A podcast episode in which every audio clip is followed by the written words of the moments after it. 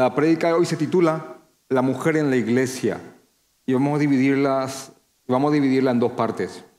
El texto que involucra este tema está básicamente en el versículo, está básicamente del versículo 9 al versículo 15 del capítulo 2 de Primera de Timoteo. Del 9 al 15 está esto.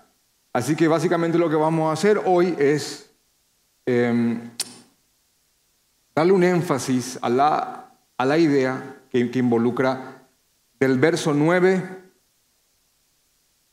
al verso 10. Del 9 al 10. Esos dos versos. Del 9 al 10. Solo dos versos hoy. Y créanme que ahí hay mucho. Ni siquiera voy a estar ahí perdiendo el tiempo en, en aspectos secundarios, sino que en esos dos versos hay mucho direccionamiento para las mujeres en la, en la congregación. Y en estos tiempos donde se acusa mucho al hombre de ejercer un patriarcado, yo sé que un hombre parado enseñando estas cosas podría resultar tremendamente ofensivo. Así que orando al Señor me pasó algo providencial. Eh, ¿Qué posibilidad hay de que eh, en mi vida yo, haya hecho una prédica o haya preparado una prédica sobre este sermón y hace tres días la esposa, ah, y literalmente tres días, hace tres días publicaron un breve video de cinco minutos de la esposa de probablemente el pastor a quien más yo escucho hablando sobre este tema. Se llama Gloria Michelin, es la esposa de Sugel Michelin. Y hace tres días publicaron un video de ella hablando sobre este tema. Y el, y el, y el, y el video se llama, se llama Un llamado único, la pureza Gloria Michelin.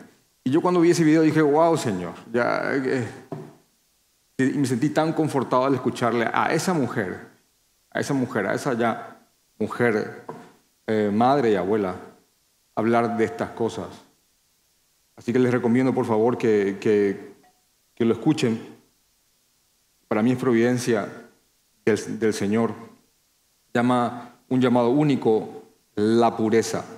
Y fue publicado, van a verlo hoy, dice hace tres días. Así que en el momento que yo estaba debatiendo con esto en mi mente, ¡paf! sale eso. Y, yo dije, gracias Señor, gracias Padre. Así que ruego al Señor que me dé mucho tacto. Yo, yo tengo madre aún viva, por la gracia del Señor.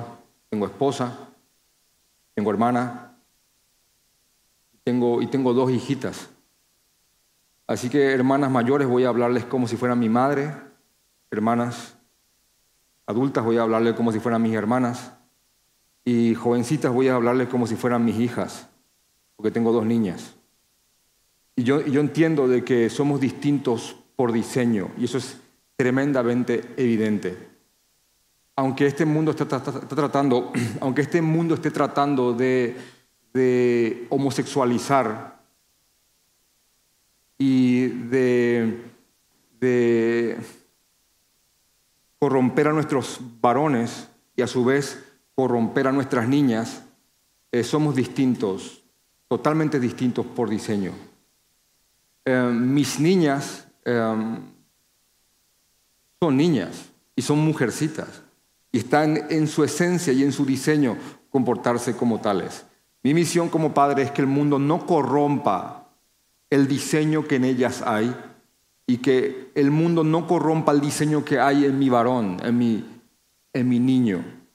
Y créanme que verles crecer, eh, uno, para uno es tan patente, tan visible, que realmente son distintos. Esta, esta prédica, eh, en cuanto a las mujeres en la iglesia, responde básicamente a dos problemas. Y yo quiero ponerles en contexto Recuerden que Pablo está escribiendo a Timoteo para que Timoteo ponga en orden la iglesia, la iglesia de Éfeso.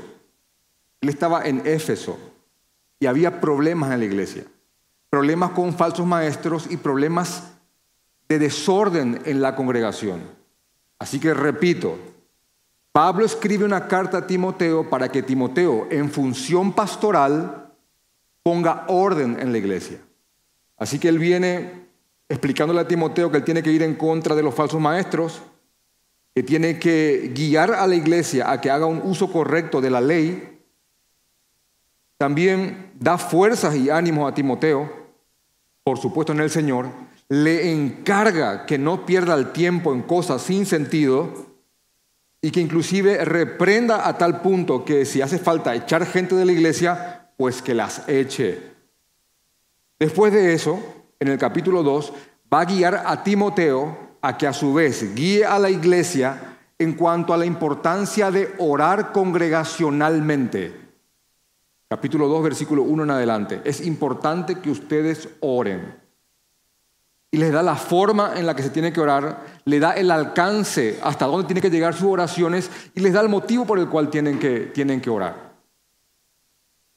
Después de, esta idea, de esta dirección congregacional, eh, encontramos en el versículo 9 la palabra a sí mismo y esa frase, y esa, esa frase conectora, a sí mismo, tiene que ver con, la, con el versículo 8. Por eso quiero que si bien vamos a estudiar del 9 al 15 en estos dos domingos, quiero leer con ustedes del versículo 8. Dice el versículo 8. Quiero pues que los hombres oren en todo lugar levantando, eh, levantando manos santas sin ira ni contienda. Asimismo que las mujeres, ¿ven el contraste? Que los hombres tal cosa y asimismo que las mujeres ¿Ven la conexión ahí? Hombres, compórtense así, pónganse a cuentas con el Señor, tomen ustedes el rol de dirigir a la iglesia ante el Señor y después dice, asimismo que las mujeres se atavíen con ropa decorosa, con pudor y modestia, no con peinado ostentoso, ni oro, ni perlas, ni vestidos costosos, sino con buenas obras, como corresponde a mujeres que profesan piedad. La mujer aprenda en silencio, con toda sujeción, porque no permito a la mujer enseñar ni ejercer dominio sobre el hombre, sino estar en silencio, porque Adán fue formado primero, después Eva, y Adán no fue engañado, sino que la mujer siendo engañada incurrió en transgresión. Pero se salvará engendrando hijos si permaneciere en fe, amor, santidad, con modestia. Y acá se levanta la feminista y se va. ¿Vieron lo que dice? Hermanos, yo leo esto y digo, Señor,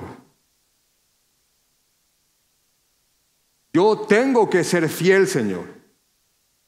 Pero te pido que, y te ruego que me ayudes a entender y no solamente eso, que me ayudes a transmitir de una manera que la mujer que escuche esto quiera glorificarte por medio de su vida. Ahora, ¿vieron lo que dice aquí? Ahora, ¿se dan cuenta la cantidad de enseñanzas erróneas que podríamos sacar de este texto si no lo entendemos en su contexto? Si no entendemos quién lo escribió, ¿Y a quiénes se las escribió? ¿O a quién se lo escribió para que se las diga a ellas? Yo no me imagino la cara de Timoteo diciendo, ¡uh, Señor! Vamos, Timoteo, sé valiente, no nos da espíritu de cobardía, Timoteo. Y él dice, sí, amén.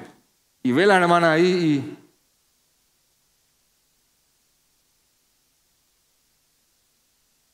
Así que básicamente quiero, quiero Quiero que entiendan el contexto del texto. Recuerden siempre, porque si no hay contexto, acá vamos a irnos a enseñanzas terribles, terribles. Y voy a ir mostrándoles en estos dos domingos, eh, inclusive voy a explicarles algunas malas interpretaciones sobre este texto y voy a mostrarles nuestras porciones de las cartas de Pablo para que vean cómo tiene que haber, tiene que haber una conjunción y una armonía. Una parte no puede contradecir a la otra. Así que, ¿cuál era el problema que estaba afectando a Éfeso en cuanto a este, en, cuanto a esta área? Bueno, em, en la iglesia de Éfeso había problemas con la vestimenta y con la forma en que, las mujeres estaban arreglando para ir a la congregación. Porque el, el contexto es congregacional. Había problemas con la actitud y la forma en la que las mujeres estaban arreglándose vistiéndose, adornándose para ir a la congregación. Había, había problemas con eso. Y muchos no estaban queriendo entender. Después de hablar ese tema en el versículo 9 y 10, en el versículo 11 y 12, había problemas en cuanto a querer tomar el lugar de los hombres en la iglesia. Así que básicamente dos. Había problemas con el pudor y la modestia y había problemas con la autoridad. Lo que está pasando ahora. Básicamente. Lo mismo. Había problemas con el pudor y la modestia y con la forma en la cual se estaban vistiendo algunas mujeres y la actitud que estaban teniendo y manifestando esa actitud a través de sus, ropas. Y también había un, problema en cuanto a los roles y la autoridad en la congregación. Ambas condiciones o ambas cosas, al fin y al cabo, terminaban expresando una condición, una condición interior. Así que quiero, quiero, quiero continuar con, con, la introducción que ya, que, ya, que ya empecé Después quiero mostrarles acerca de los adornos de las mujeres. Quiero mostrarles como segundo punto el direccionamiento que Dios da a las mujeres para que se arreglen. Eh, quiero hablarles de, como tercer punto, de la, de la vanidad, de aquello que no tiene sentido. Y también quiero, como cuarto punto, hablarles acerca de lo que realmente adorna, de los adornos que más adornan Vamos a ponerlo en ese sentido. Y después me abren la puerta y salgo corriendo.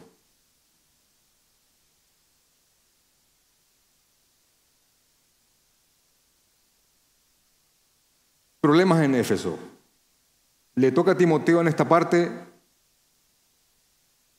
dirigir a las hermanas en la iglesia. Así que, así que Timoteo se encuentra con esta, con esta frase. Después de, que en el versículo 8 Pablo le escriba, quiero pues que los hombres oren en todo lugar, levantando manos santas sin ira ni contienda. Así que, varones, oremos, pero antes de orar, prepárense internamente para orar. Levante manos santas, sin, sin pecado traído a escondidas. Oren levantando manos santas sin ira ni contienda. Así que preparen sus corazones para orar y después de dirigir a los hombres para que se preparen internamente, va también a dirigir a las mujeres a que se preparen internamente para venir a adorar al Señor. Porque voy a una y otra vez, cada diez minutos, decir lo mismo. Está refiriendo a la actitud de las personas para venir a congregarse, que también obviamente podemos sacar implicancias para vivir la vida entera. Después de eso, de, guiar a los hombres, Dice Pablo a Timoteo en el versículo 9, asimismo que las mujeres se atavíen de ropa decorosa, con pudor y modestia. Ahora, esa palabra se atavíen, eh, también vas a encontrar en algunas versiones, la palabra es que se vistan. Eso vas a encontrarlo en la Biblia de las Américas, inclusive en la NTV y la NBI, si es que la tenés, dice que las mujeres se vistan. También en algunas versiones un poco más rebuscadas eh, dice, asimismo que las mujeres se arreglen y se adornen. O también dice que se adornen con traje adornado. Y algunos defienden esta redundante traducción diciendo que para producir la literalización del original habría que usar dos veces la palabra adorno, porque se refiere a, ponerse algo que resalte un objetivo central, la mujer. La mujer se adorna para resaltar o se adorna para trabajar en su presentación. Así que Pablo, miren, miren lo, que, lo que dice en el versículo 9. Asimismo que la mujer se atavíe, o así mismo que la mujer se adorne, o así mismo que la mujer se vista. Hermanas, ustedes pueden adornarse, ustedes pueden vestirse o prepararse o arreglarse. El Señor no prohíbe eso, no lo hace, no lo hace. Ahora, el Señor permite que ustedes se arreglen, hermanas, pero al permitirles que ustedes arreglen, por aquel deseo que Él mismo puso en ustedes, el Señor a su vez les da regulaciones y un formato en el cual ustedes deben de arreglarse. Y lo hace. Y después de decir que ustedes pueden ataviarse, obviamente nadie dice me estoy ataviando,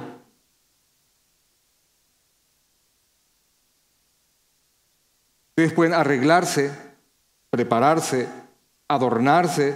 Ahora, después de, Pablo decir que ustedes deben hacerlo, que ustedes pueden hacerlo, el Señor mismo da la regulación a través de Pablo diciendo, con ropa o que se atavíen de ropa decorosa, con pudor y modestia. ¿Cómo debo de vestirme? Con ropa decorosa, con pudor y modestia. Ángel Michelin cuando dio esta prédica dijo, qué bueno sería que este versículo esté en la cabecera del tocador de muchas mujeres. No solamente esto, sino que qué bueno sería que este versículo sea el que te acompañe a la tienda a la hora de comprar la ropa. Así que voy a, voy a ir a comprar, voy a comprarme ropa, voy a comprarme un vestido. Señor, ayúdame a que sea con decoro, con pudor y modestia. Así que no clasifica, no, no, no y no.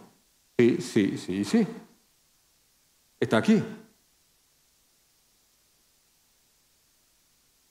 Así que yo quiero leerles una porción de un comentarista a quien yo, a quien yo cito bastante. Generalmente yo lo estudio junto con otros, pero este, este hombre me gusta tanto porque lo pone tan piadosamente y tan sencillamente que yo creo que cualquiera puede entenderlo. Se llama William Hendrickson y él, y él escribe lo siguiente. Él escribe lo siguiente. Dicho sea paso, en la versión en la versión que, está en su comentario al español dice, igualmente que las mujeres se adornen con traje adornado de modestia y buen juicio. Es la versión que él tiene. Y él escribe lo siguiente, por lo tanto es claro que el apóstol no condena el deseo de muchachas y mujeres, y pone como, como entre símbolos, deseo puestos en su alma por su hacedor, que se adornen, de ser posible, de buen gusto. Pero si el vestido de la mujer ha de ser tal cosa, debe expresar modestia y buen gusto. Y ahí vamos a, ver a qué se refiere este comentarista con eso. Por eso Pablo escribe, continúa este hombre, por eso Pablo escribe con traje adornado con modestia. Modestia indica un sentido de vergüenza temor de traspasar los límites de la decencia, por eso existe una reserva propia.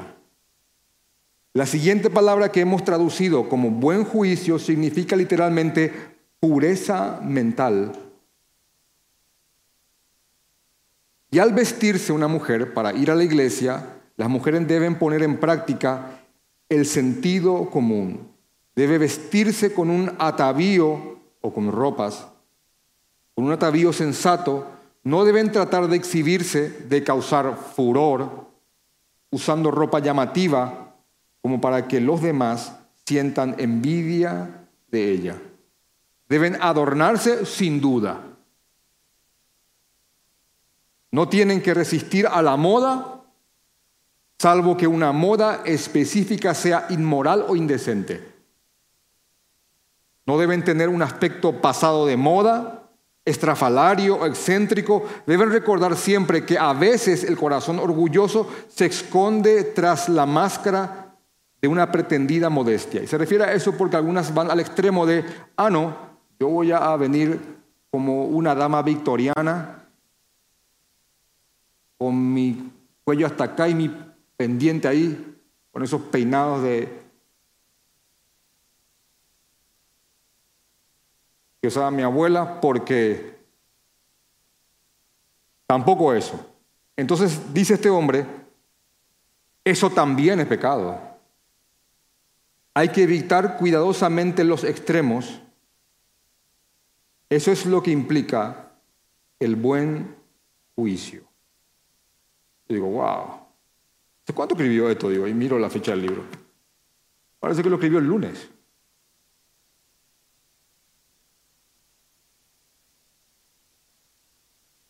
Así que había un problema en la iglesia de Éfeso, había un problema con las mujeres de la congregación y había un problema en cuanto a la actitud que ellas presentaban a la hora de vestirse. Ellas, ellas estaban llevando ropas sumamente llamativas, sumamente provocativas en todo sentido, no solamente sensualmente hablando, sino que estaban eh, provocando la envidia de otras hermanas. Así que Pablo eh, les dice, así mismo que las mujeres se arreglen o se atavíen, no hay problema con eso, háganlo hermanas. El Señor puso en ustedes ese deseo, háganlo hermanas. Y vuelvo a traer el ejemplo inicial en cuanto a mis niños. Yo tengo dos niñas y un niño. Y me bastó solamente hoy, porque hoy les presté atención más que nunca, cuando estábamos preparándonos y cómo las dos se preparaban para venir a la iglesia, hermanos. Se paraban ahí y se empujaban en el espejo y se, y se, ataban el pelo, hacían esto, se ponían crema, se ponían... Y, y tienen 10 y 6 años. Mi hijo Giuseppe se levantó y se puso lo que vio.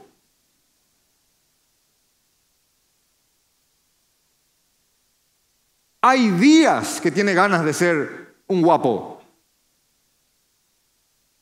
Le canta un día para agarrar y ponerse una remera y me dice, ¿qué tal estoy? Está bien, viejo, y pa, nos y se va, y ahí se va ahí.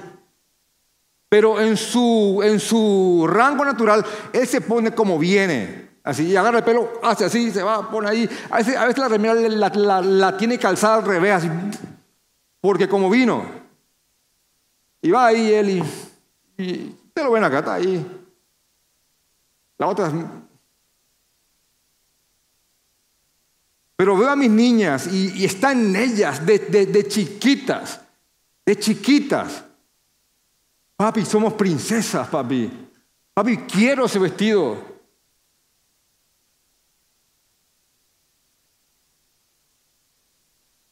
Y se arreglan y, ven, a su, y, ven a su madre, a su, a su mamá cuando está maquillándose, están ahí. ¡Wow!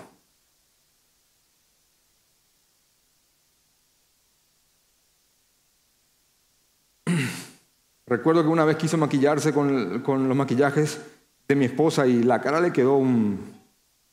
Pero está en ellas hacer eso. Así que el apóstol no está reprimiendo, hermanas, un sentido que el Señor mismo les ha colocado. No lo está haciendo. Lo que el apóstol está haciendo es mostrarles con la palabra del Señor que aquel sentido que el Señor te ha dado también te lo ha regulado. Así que atavíense, para usar la palabra del texto nada más. Pueden hacerlo. Hermanas, pueden hacerlo. Mis hermanas queridas pueden hacerlo. Pueden hacerlo. Solo que a la hora de arreglarse debe de ser con decoro, con pudor y modestia. Y esas tres palabras quiero, quiero, quiero mostrarles. ¿Qué estaba haciendo el apóstol en su contexto al, al enviar esas tres, esas tres bombas, esas tres palabras que, que hoy serían una ofensa para todo el movimiento feminista. Esta palabra pudor está traducida aquí como pudor, porque vamos a hablar en cuanto al direccionamiento del Señor a la hora de arreglarse. Esta palabra pudor es un sentido de vergüenza, pero vergüenza de qué? ¿Vergüenza de mi cuerpo? ¿Vergüenza de mi...? No, es un sentido de vergüenza de llamar la atención a la hora de venir a congregarse y de que el centro seas vos, hermana, y que no sea el Señor. Es vergüenza de hacer algo que deshonre al Señor. Es un sentido de rechazo a todo aquello que no honre al Señor.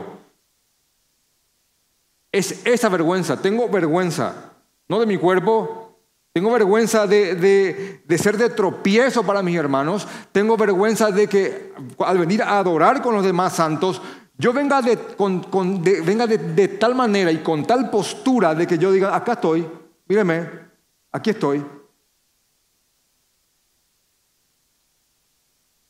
Recuerden que estamos en el marco de la regulación o direccionamiento de cómo debe de comportarse la iglesia a la hora de congregarse. Vamos ahí antes de que esto lo uses mal. Porque uno, uno, dice, uno, uno podría decir, ah, bueno, para la iglesia, entonces afuera como Shakira.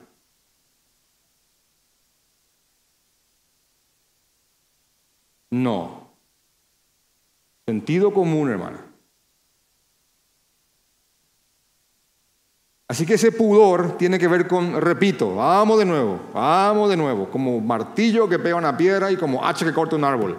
Tiene que ver con un sentido de vergüenza, de vergüenza de, de, hacer algo que, que no lleve al Señor a que sea honrado. Y aquí es donde yo realmente me quedé impresionado cuando el pastor Sugel dice, resultaría muy útil que las hermanas de la iglesia pusieran este texto arriba en su tocador. Después de hablar de esta palabra de modestia, eh, vístanse, arréglense, pero con temor al Señor, con vergüenza de deshonrarlo, vístanse de esa forma, usa la siguiente palabra, modestia. Y esta palabra modestia está excelentemente traducida porque habla de autocontrol y de una mente sana y de un dominio propio sobre las pasiones. Eso significa modestia y te voy a poner un ejemplo. Cuando ah, a veces alguien está tomando bebidas alcohólicas, que yo no creo que estén prohibidas, se usa la expresión tomen pero modestamente. ¿Saben qué significa eso? Tomen, pero dominando la cantidad que van a ingerir. Con modestia, hermano. Tomen modestamente.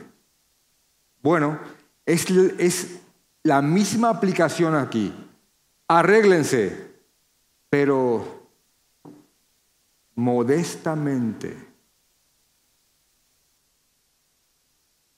No te, no te vayas, hermana.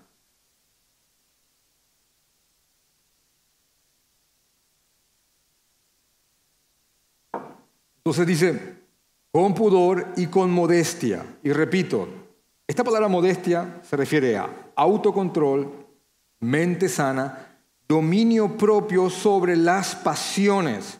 Porque a veces cuando una mujer se viste, está muy gobernada por pasiones. Pasiones totalmente inherentes a su naturaleza caída, al igual que también nosotros los hombres, obviamente. Y así que este dominio propio debe de ser sometido al temor y a la reverencia y al amor al, Señor. Esto tiene que ver con amar al Señor.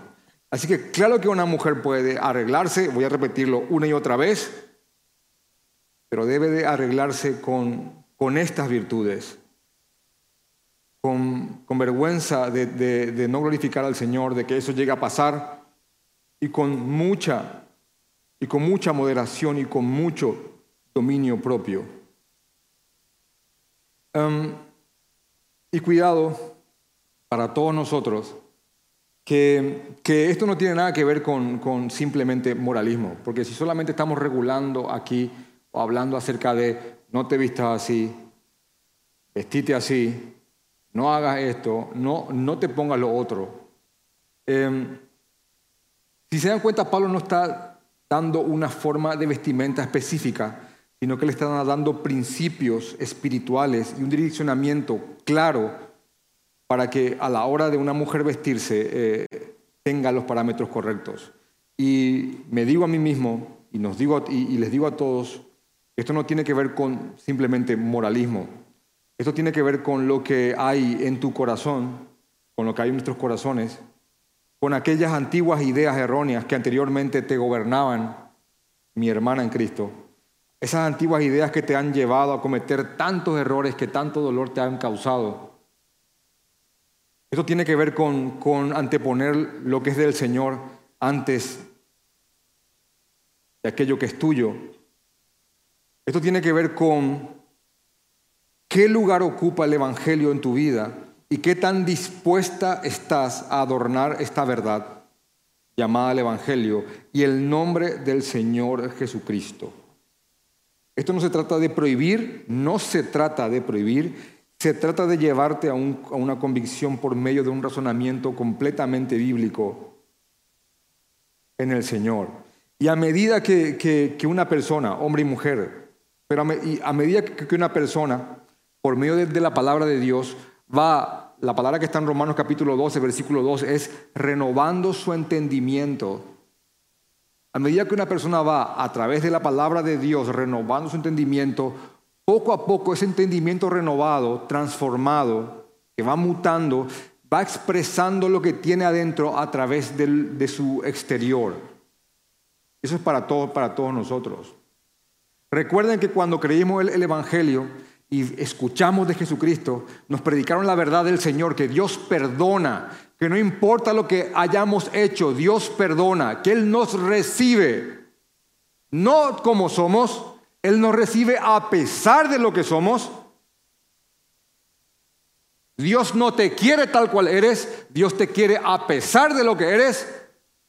Ese es el Evangelio. Y Él te ha recibido en esa condición para formarte, hombre y mujer, para formarte paulatina y a veces dolorosamente a la imagen de su Hijo. Y eso ocurre progresivamente, no es que creímos, ¡boom! y automáticamente un ser completamente santificado y moral. Hay un proceso y cuando uno viene a la iglesia, muchas ideas erróneas vienen junto con nosotros. Y entre esas ideas erróneas está la manera en la que el mundo valoriza a la gente y la manera en la que el pueblo de Dios encuentra valor en una persona. Y Pablo está atacando ese paradigma, ese esa forma de juicio valorativo que el mundo tiene y que aquí no debería reinar. No decimos que no esté, sí está. Pero es nuestra labor santificarnos y santificar la iglesia sacando todo aquello que se ha colado en la iglesia junto con nosotros. Y entre ellos están los parámetros de belleza y el motivo por el cual a una persona se la distingue más que a otra. Y eso estaba ocurriendo aquí. Las mujeres estaban llegando a la iglesia y estaban llegando con peinado ostentoso, eh, estaban llegando, estaban llenando con, con ropas muy costosas, creyendo que de esa forma ellas serían más distinguidas que otras. De hecho que el texto que voy a leerlo de nuevo, completamente dice, asimismo que las mujeres se atavíen de ropa decorosa, con pudor y modestia, no con peinado ostentoso, ni oro, ni perlas, ni vestidos costosos. Alguien podría erróneamente decir acá, acá está, Pablo está prohibiendo que las mujeres usen joyas. Pero esto no puede ser. ¿Por qué? No puede estar Pablo prohibiendo que las mujeres usen joyas porque la mujer de Cantares, la novia ideal de Cantares, en Cantares 1, 10 y 11 y en 4, 9, está llena de joyas. No solamente eso, Rebeca en Génesis 24, 53 está de joyas. Y en numerosos ejemplos se presenta a la iglesia como una novia con joyas y con vestido espléndido. Es más, hay simbolismos en base a joyería que el, que el Señor usa para decir que te está dando honor.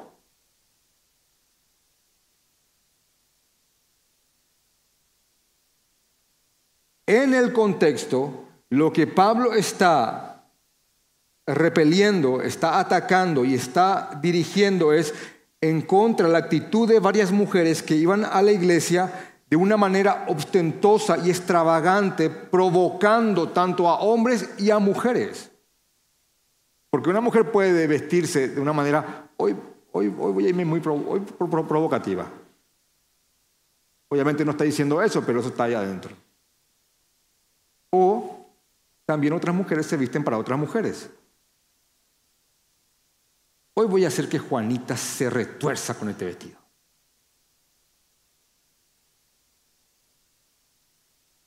De hecho que eso es para mí evidente, sociológicamente hablando, una de las cosas que más me llama la atención en las bodas es el destroce que las mujeres hacen a los vestidos de las otras mujeres. Me siento en una mesa y comienza un tiroteo a los vestidos, hermanos, que no hay, no hay explicación. Ese color no le va. Ese moño es muy grande. La tirita tenía que estar del otro lado. Y vos decís, wow. Y, y uno en su vida vio eso. ¿Cómo era el vestido? Máximo, el hombre dice amarillo.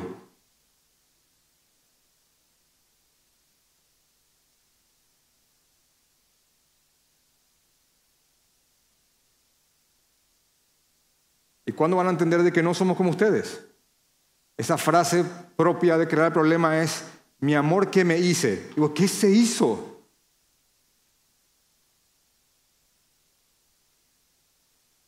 Te vemos linda y punto.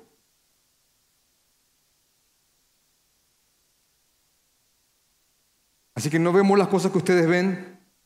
Y aquí estaba ocurriendo de que, de que en el contexto, y esto lo saqué del comentario de John MacArthur cuando saca un poco de, historia, es que probablemente un vestido costoso, un vestido costoso, una mujer de buen pasar en aquella época, en toda su vida tendría alrededor de tres o cuatro. Una mujer de buen pasar. Y muchas, ni uno solo. Un vestido podía llegar a costar dos años o un año, un vestido regular de un, jornalero. Así que obviamente hay lugares para ir de gala, pero la iglesia no es ese lugar. Y aquí mujeres estaban yendo de una manera tan ostentosa que estaban creando rencilla y envidia en la congregación al punto tal de que otras mujeres estaban centrándose más en cómo iban vestidas unas que, en adorar al Señor, que es el motivo principal de la reunión. Asimismo, también este texto, eh, esta porción del texto que habla em, no con peinado, no con peinado ostentoso, ni, ni, oro ni perlas, em, una versión eh, traduce esta, esta porción como no con trencillas o no con trencitas, como diríamos nosotros. Ahora, Pablo está prohibiendo en este texto a que, a que se hagan trenzas, Pablo está prohibiendo acá que se hagan algún tipo de, peinado. En el contexto, las mujeres griegas se hacían trenzas en el pelo y se, adornaban las trenzas con, ornamentación de oro y perlas. Así que algunas mujeres llegaban con esas trenzas y el pelo les, les, brillaba porque estaban llenas, llenas de oro y perlas en el pelo. Y Pablo les está dirigiendo este texto a esas mujeres estaban llevando esa ornamentación en sus cabellos. Y pueden ir a comentarios si quieren, inclusive la descripción exacta, exacta del, del, tipo de joyería que usaban, pero se refiere específicamente a eso, a, ese, a esos peinados y vestidos que manifestaban ostentación y que estaban adornados con oro y con perlas, de manera que estaban trayendo discordia y rompían la armonía en la congregación.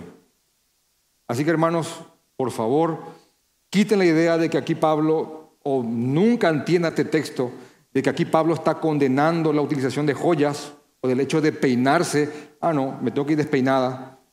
Para nada. Sino de la extravagancia y la, y la ostentación y el deseo de ser el centro de atención en la comunidad del Señor. Pablo incluso lo que va a hacer a continuación es, va a ir en contra de los paradigmas de su época, diciendo que lo que realmente adorna, ya dijo que pueden adornarse, pero que lo que realmente adorna es lo que va a estar en el versículo 10, que vamos a ir en, en un rato ahí. Que lo que realmente adorna son las buenas obras y la vida piadosa. Ahora, alguien podría decir que leyó en Primera de Pedro capítulo 3, versículo 3, de que, Pablo está de que Pedro está prohibiendo aquí de que las mujeres usen joyas. No, no, pero, pero, pero yo leí en Primera de Pedro capítulo 3, versículo 3 dice, vuestro atavío o vuestro arreglo no sea el externo de peinados ostentosos, de adornos de oro o de vestidos lujosos. Acá está, pastor. ¿Vieron? Acá dice que no te podés arreglar y que no sea de oro ni de vestidos lujosos. Pero una vez más, esto tiene que ser leído en su contexto, porque el texto, como una idea, inicia en el versículo 1 y dice así, así mismo vosotras, mujeres, estad sujetas a vuestros maridos para que también los que no creen a la palabra sean ganados sin palabra por la conducta de sus esposas, considerando vuestra conducta casta y respetuosa. Vuestro atavío no sea el externo de peinados ostentosos, de adornos y de oro o de vestidos lujosos, sino el interno, el, de corazón, el del corazón, en el incorruptible ornato de un espíritu afable y apacible, que es de grande estima delante de Dios. Básicamente lo que está diciendo es que si uno quiere ser un instrumento para que almas sean ganadas para Jesucristo, lo que realmente va a adornarte es realmente lo interno más que lo, más, que lo externo. Entonces, es básicamente la misma idea que el apóstol está utilizando. Él, está yendo en contra del paradigma de su época. Y está diciendo de que no está mal arreglarse, no está mal adornarse, pero tiene que ser en el temor del Señor. Y después de decir que sí se puede, demostrar cómo uno debe de hacerlo, bajo qué parámetros, bajo qué sentido, va a prácticamente descalificar aquello que, que que hacían algunas mujeres, que era tratar de ser el centro en la congregación, va a mostrar lo que realmente adorna. Y lo que realmente adorna, eh, el, adorno que más adorna, es básicamente lo que está en el versículo 10. Sino con buenas obras, sino con buenas obras, como corresponde a mujeres que profesan piedad. ¿Cuál realmente es el adorno de los adornos? Hermanos, la piedad. Obviamente estamos en un mundo que esto es totalmente opuesto. Hasta nos, hasta nos arriesgamos al punto de que predicas como esta en un, futuro sean, sean clausuradas o sean tenidas como misóginas. Pero nuestra mente tiene que ajustarse a la palabra del Señor. Y cuando seamos fieles, cuanto más seamos fieles, este mundo va a ser cada vez más hostil para con nosotros, hacia nosotros. Pablo está aquí, mujer, honrándote, está dignificándote, está dando la estima que el Señor te tiene, está reconociendo que hay un deseo que el Señor te ha puesto, solo que ese deseo tiene que ser regulado para que ese deseo no se torne pecaminoso. Dios te ha dado varios deseos que al no ser practicados moderadamente se, terminan convirtiendo en actos pecaminosos. Comer es un deseo que el Señor nos ha dado. Deseamos comer o si no vamos a morir. Tenemos ganas de comer. Pero si comemos de más, pecamos. Este es un deseo que el Señor te ha puesto, más que a nosotros, aunque algunos de nosotros se estén comportando peores que ustedes. Un deseo que el Señor te ha, puesto. Y hay un concepto de belleza, bíblicamente hablando, que no tiene armonía con el concepto de belleza que tiene el mundo. Yo profeso públicamente mi rechazo a todos los concursos de belleza. Te doy una razón. Puedo decir, no estoy de acuerdo contigo, perfecto. Alguien puede decir, no, pero nadie, perfecto. Es tu tema. Yo no concibo la idea de que pongamos mujeres en pasarela y, se le dé 10, 9, 8, 7, como si fuera ganado, hermano. No me entra en la mente que se haga esto. Tampoco me entra en la mente que veas esos concursos y digas, ahí está la mujer más bella del mundo bajo esos parámetros. Entonces te nació una hija que no tiene esa definición, esos parámetros que esos hombres están, están, están imponiendo, Y básicamente le estás diciendo a tu hija, ella es la mujer más linda del mundo y nunca vas a ser como ella. Después crece con muchos traumas complejos que vos mismo fuiste partícipe de incrustarlo en su mente. Mujer. No solamente eso, ¿no te das cuenta, mujer, que bajo este discurso de empoderamiento y feminidad poderosa te están denigrando, te están cosificando? Ayer o anteayer aquí estuvo Bad Bunny. Hermano, las mismas mujeres que, que marchan en el 8M van a cantar las porquerías que este hombre dice de ustedes. Porque dice cosas que ni siquiera puedo decirlas a manera de ejemplo. Y el mundo se contradice y pretendiendo ser sabio manifiestan aún más su necedad.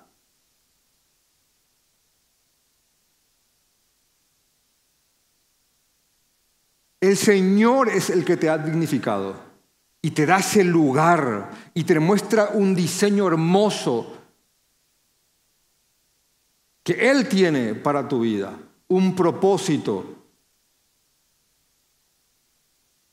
De hecho que irónicamente hablando, las sociedades que dan más lugar a las mujeres que se expresen, inclusive en su disconformidad, son las sociedades cristianas el cristianismo de Occidente. No hay feminismo en Rusia, no hay feminismo en la China comunista, no hay feminismo en Corea del Norte, no hay, feminismo en los países arábicos o musulmanes, mejor dicho. No lo hay.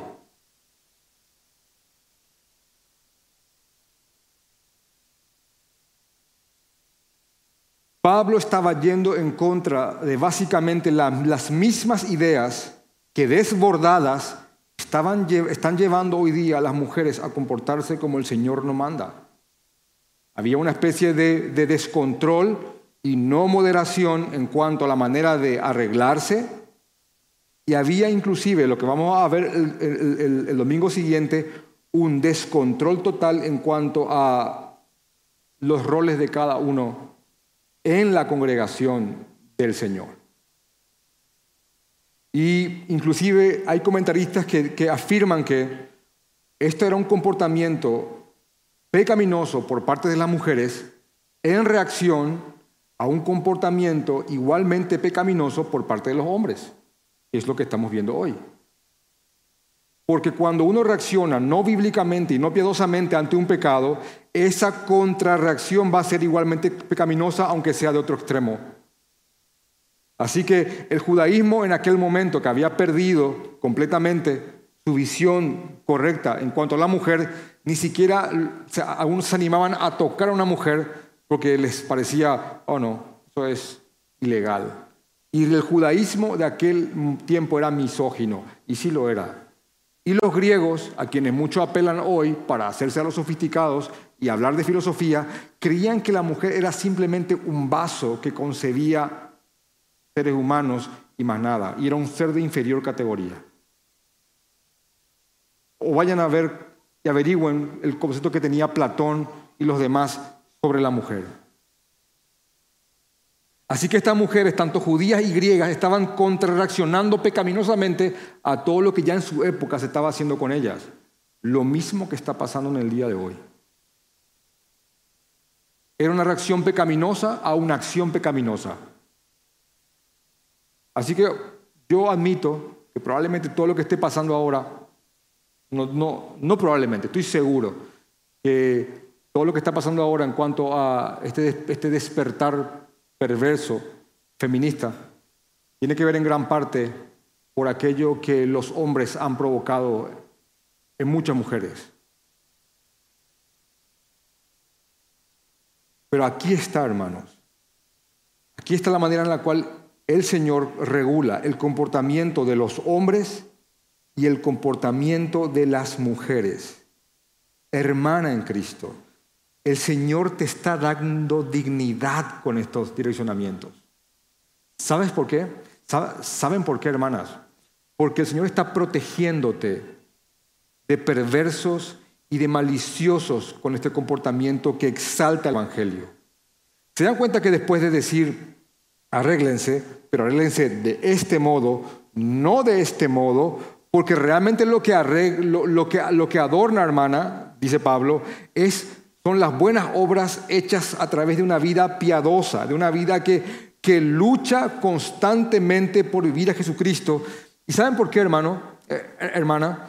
Porque quiero llevarte esto a una, una aplicación racional y práctica. A la hora de buscar un compañero, nuestro consejo en amor y piedad es que busques un compañero que se vislumbre por los adornos de piedad antes que los adornos externos. Y te lo, y te lo pongo en pregunta.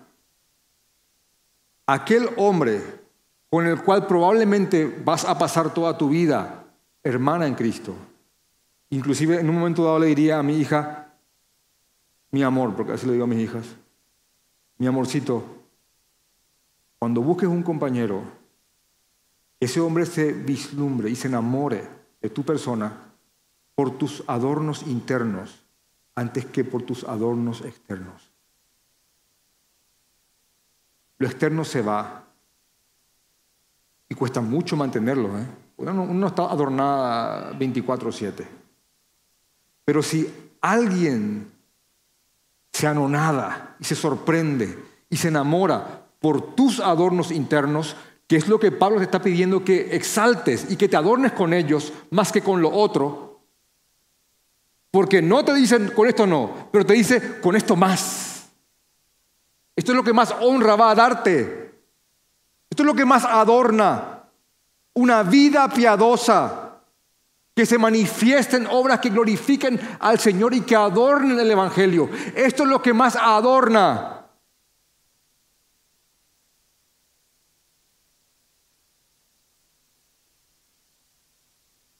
Cuando alguien vea esos adornos, esa persona no va a enamorarse de algo que perece, porque va a esa persona va a enamorarse de tu alma, hermana. De tu alma.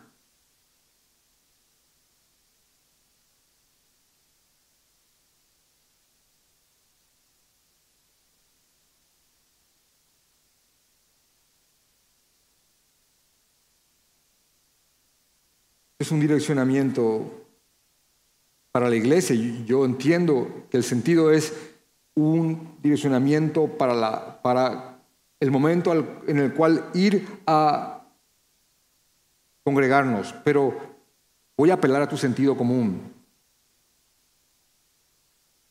Mi hermana amada, no, no voy a, no, no, no es posible que llegues a la conclusión, ah, bueno, Pablo escribió esto a Timoteo para la iglesia. Así que a, la iglesia tengo que ir así. Pero en el mundo me visto como se me da la gana. Por sentido común jamás creo que podría llegar a esa conclusión. Si bien esta es una regulación específica para la hora de adorar, como vida piadosa, como mujer que está tratando de glorificar al Señor, estas palabras, estas palabras que están aquí, decoro, pudor y modestia, decoro, pudor y modestia, eh, tienen que ser parámetros que te gobiernen para tu vida entera, hermana. Para tu vida entera. Va a llegar un momento en el cual yo voy a tener que sentarme esto a hablar con mis, con mis niñas y ellas van a ser, no soy profeta, pero sé que les va a pasar. Voy a tener que realmente uh, enseñarles a ser valientes, para que realmente se empoderen, porque ellas al vivir esto van a ser objeto de burla. Van a burlarse de mis hijas. Hecho que yo ya creo que lo hacen. Tienen, tienen algunas amigas que estoy pensando que las ven como las raras, por la manera en la que se visten, por la forma en la que hablan, por las cosas que no dicen. Así que, de hombre a hombre, hermano, aquí presente, que estás criando niñas, ah, es Es tu deber orar por ellas que sean valientes para vivir esto en un mundo que cada vez más va a ser hostil a la fe que ellas van a tratar de vivir.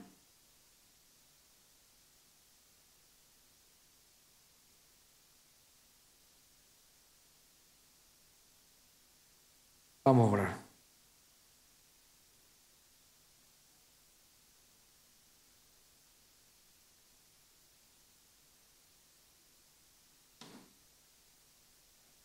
Gracias, Padre. Gracias, Señor. Señor, yo te, yo te oro conforme al texto. Antes que nada, yo te suplico en nombre de todos mis hermanos que no nos permitas caer en legalismo, Señor, y, y religiosidad falsa y cruel. Guárdanos de esas cosas hediondas, Señor. Te ruego, Padre, danos temor y amor Danos misericordia. Ayúdanos, Señor. Ayúdanos, Señor. Guíanos. Guíanos, Padre, como, como, como pueblo tuyo. Te rogamos, Padre, por nuestras hermanas. Dale sabiduría. Dale, Señor, temor. Que sean guiadas por tu Espíritu Santo. Que cada paso de nuestras mujeres, de nuestras esposas, de nuestras hijas, de nuestras madres, de que cada paso de ellas sea con, con santidad, Señor, con mucha prudencia, que te honren. Padre, la feminidad bíblica está siendo terriblemente atacada. Yo te ruego por ellas, que sean valientes, Señor, sean Necesitan valentía más que nunca y fortaleza. Yo te ruego por ellas. Que cada palabra de burla, que cada palabra que las denigre, que realmente las denigre, ellas te las ofrenden como ofrenda agradable por causa de tu nombre. También te ruego, Padre, por los hombres de la congregación a que guíen a sus mujeres, a que se santifiquen, tratándolas, Señor, como un tesoro sabiendo que van a dar cuenta ante tu presencia por cada una de ellas. Ayúdanos, Señor. Ayúdanos, Padre. Te amamos, Jesús. Amamos tu Evangelio y queremos adornar tu verdad con nuestras vidas. En tu santo nombre, Padre. Amén.